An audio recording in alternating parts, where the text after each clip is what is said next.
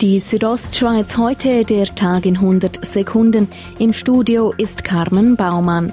Nun also doch nicht. Auch die großen Detailhändler bleiben weiterhin eingeschränkt. Nicht lebenswichtige Güter dürfen sie, so will es nun der Bundesrat, erst ab dem 11. Mai wieder verkaufen. Dann also, wenn auch die kleinen Läden ihre Türen wieder öffnen dürfen. Der Direktor des Bündner Gewerbeverbandes Jürg Michel ist trotzdem nicht zufrieden.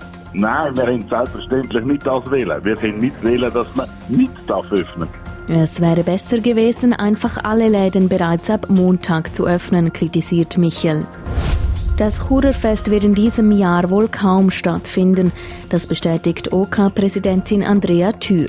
Absagen wolle man aber noch nicht definitiv. Denn ich glaube, es braucht in dem Sinne einen Entscheid vom Bund, weil wir nicht die einzige Grossveranstaltung sind. Ähm, da stellen sich auch gewisse ähm, äh, Haftpflichtansprüche nachher. Der Bundesrat äußerte sich bis anhin noch nicht definitiv bezüglich Grossveranstaltungen im Sommer.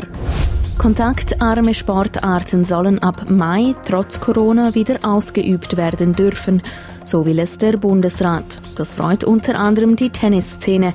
Graubünden Tennispräsident Waldemar Jakob sagt, am Frühling juckt jeder, der gerne Tennis spielt, dass man raus kann, auf Plätze, Natur. Nun braucht es noch ein Schutzkonzept. Im Januar 2019 hatte ein Großbrand das Churer Postautodepot zerstört. Grund war ein technischer Defekt. Nun kann der Wiederaufbau des Depots erfolgen. Walter Schweizer, Leiter Postauto der Region Ostschweiz, sagt, Aktuell ist der Baustart geplant auf den 4. Mai. Die Baubewilligung liegt vor und die Finanzierung ist geregelt. Die Fertigstellung ist im Frühling 2021 geplant. Die Südostschweiz heute, der Tag in 100 Sekunden, auch als Podcast erhältlich.